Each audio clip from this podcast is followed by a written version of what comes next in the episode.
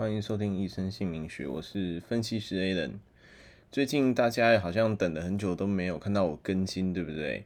其实不是因为我最近停更啊，而是因为那个录音的设备有一点问题。就像大家可能现在听到，就是这一支 现在我在录的这个麦好像有点坏掉，那它的收音一直收的不是很好，所以。大家用耳机听的话，可能会发现那个音质啊很小声。然后，如果你用一般的扬声器，就是喇叭播出来的话，声音的品质也不是很好。那我觉得这个样子就是大家听起来不太舒服，我也不太想播。所以前面其实我已经录了两集，然后每一集一开始不知道，我都录了两三次。我那时候还以为是可能我在设定上没有设好。所以呢，最后我请朋友来看，看完之后就确定这个是那个，就是可能这个录音设备有点瑕疵。那我应该，你们现在听到的时候，这个录音的设备应该已经送修了啦。所以就特别再录一个 podcast 跟大家公告解释一下。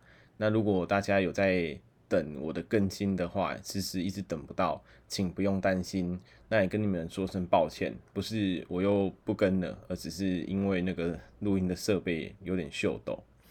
那没关系，就是虽然是这个样子的话，因为呃今年其实也快过完了嘛，那二零二零就要结束，然后二零二一就快要到了，所以我觉得呃我们还是可以来做个小游戏。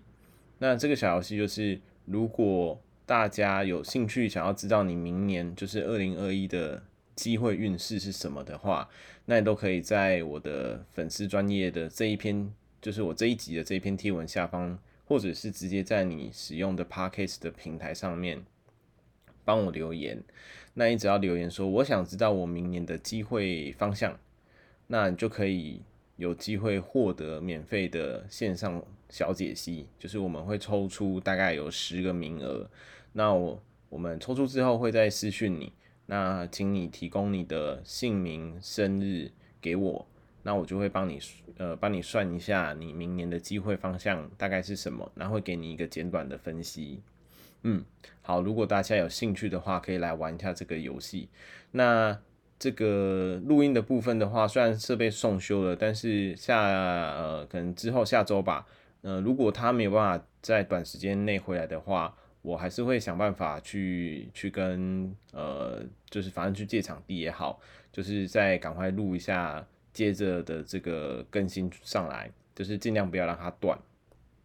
那希望就是我们还是可以维持一定的更新频率跟速度，对，不然我怕大家会忘记我。好，好。那我们今天就是简短的小小跟大家分享一下。那记得如果有兴趣的话，欢迎大家都可以来玩这个小游戏哦。哦，就留言跟我说，我想知道我明年的机会方向，那就有机会获得我的线上小解析。嗯，好，那我们今天就先跟大家说到这边。这个设备我要去送修了，大家拜拜。